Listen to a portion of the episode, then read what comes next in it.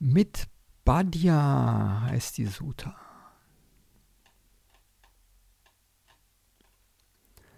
Einmal hielt sich der Buddha bei Vesali am großen Wald auf, in der Halle mit dem Giebeldach.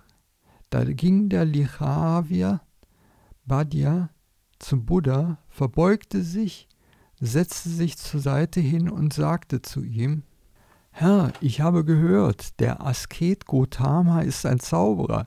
Er kennt einen Bekehrungszauber und benutzt ihn, um die Anhänger derer, die andere Wege gehen, zu bekehren. Ich verlasse mich darauf, dass die, die das sagen, die Worte des Buddha wiedergeben und ihn nicht mit einer Unwahrheit falsch darstellen. Ist ihre Erklärung im Einklang mit der Lehre? Gibt es berechtigte Gründe, sie zu tadeln und zu kritisieren? Badja, verlass dich bitte nicht auf mündliche Überlieferung, nicht auf die Übertragungslinie, nicht auf ein Testament, nicht auf die Autorität des Kanon, nicht auf Logik, nicht auf Rückschlüsse, nicht auf vernünftiges Nachdenken, nicht darauf, einer Ansicht nach Abwägung zuzustimmen, nicht auf den Anschein von Kompetenz, und nicht darauf, dass du denkst, der Asket ist unser verehrter Lehrer. Aber wenn du selbst verstehst, diese Dinge sind untauglich, tadelnswert, werden von vernünftigen Menschen getadelt, und wenn man sie ausführt, führen sie zu Unglück und Leiden, dann solltest du sie aufgeben.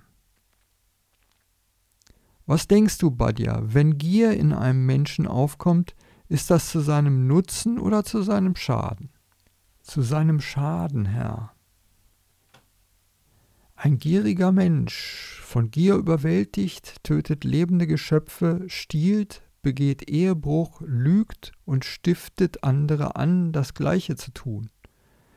Ist das zu seinem langanhaltenden Unglück und Leiden? Ja, Herr. Was denkst du, Badja, wenn Hass oder Täuschung oder Angriffslust in einem Menschen aufkommt, ist das zu seinem Nutzen oder zu seinem Schaden? Zu seinem Schaden, Herr.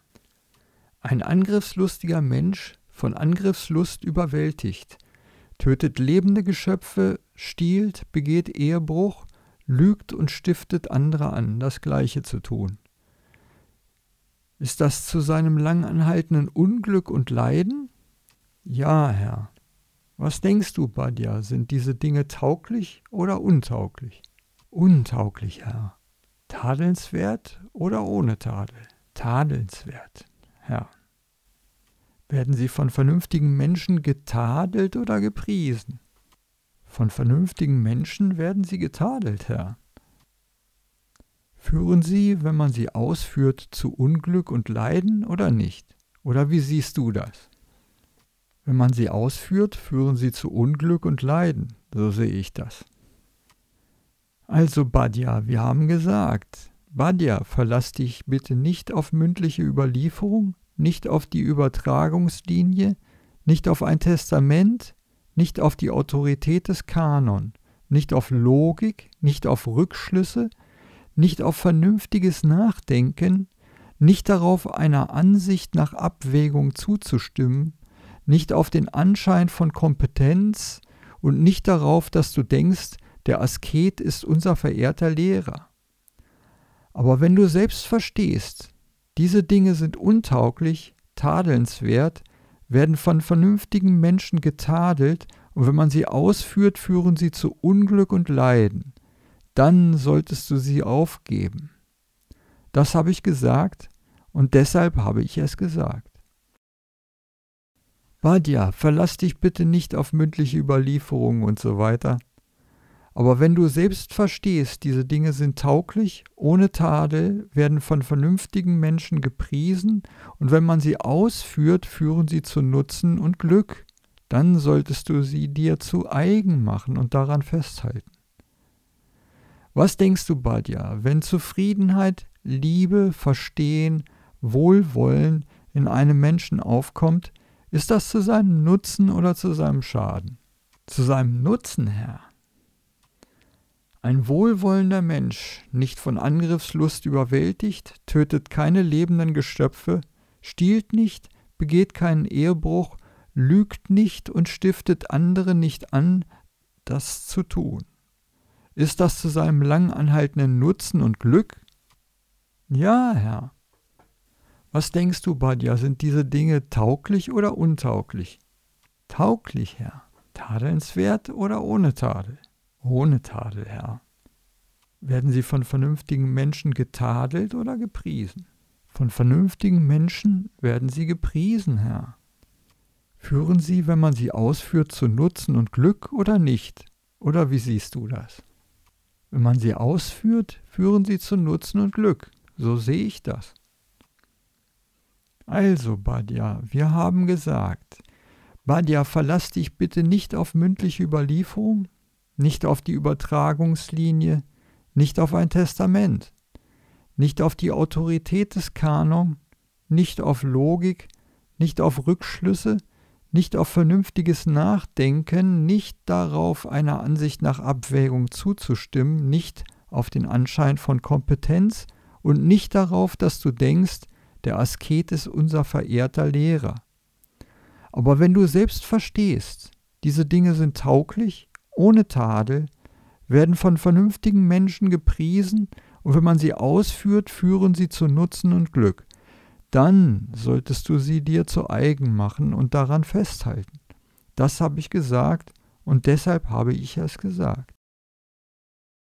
Es gibt gute Menschen in der Welt, die ihre Schüler ermuntern. Bitte, guter Mann, lebe ohne Gier, dann wirst du mit dem Körper, der Sprache oder dem Geist nicht aus Gier handeln. Lebe ohne Hass, ohne Täuschung, ohne Angriffslust, dann wirst du mit dem Körper, der Sprache oder dem Geist nicht aus Hass, aus Täuschung, aus Angriffslust handeln. Daraufhin sagte der Lichavya Badya zum Buddha, Vortrefflich, Herr, von diesem Tag an soll der Buddha mich als Laienschüler in Erinnerung behalten, der für sein ganzes Leben Zuflucht genommen hat. Nun, Badya, habe ich zu dir gesagt, bitte, Badya, sei mein Schüler, ich will dein Lehrer sein. Nein, Herr. Obwohl ich so rede und erkläre, stellen mich manche Asketen und Brahmanen falsch dar, mit der falschen, leeren, verlogenen und unwahren Behauptung, der Asket Gotama ist ein Zauberer. Er kennt einen Bekehrungszauber und benutzt ihn, um die Anhänger derer, die andere Wege gehen, zu bekehren. Herr, dieser Bekehrungszauber ist vortrefflich.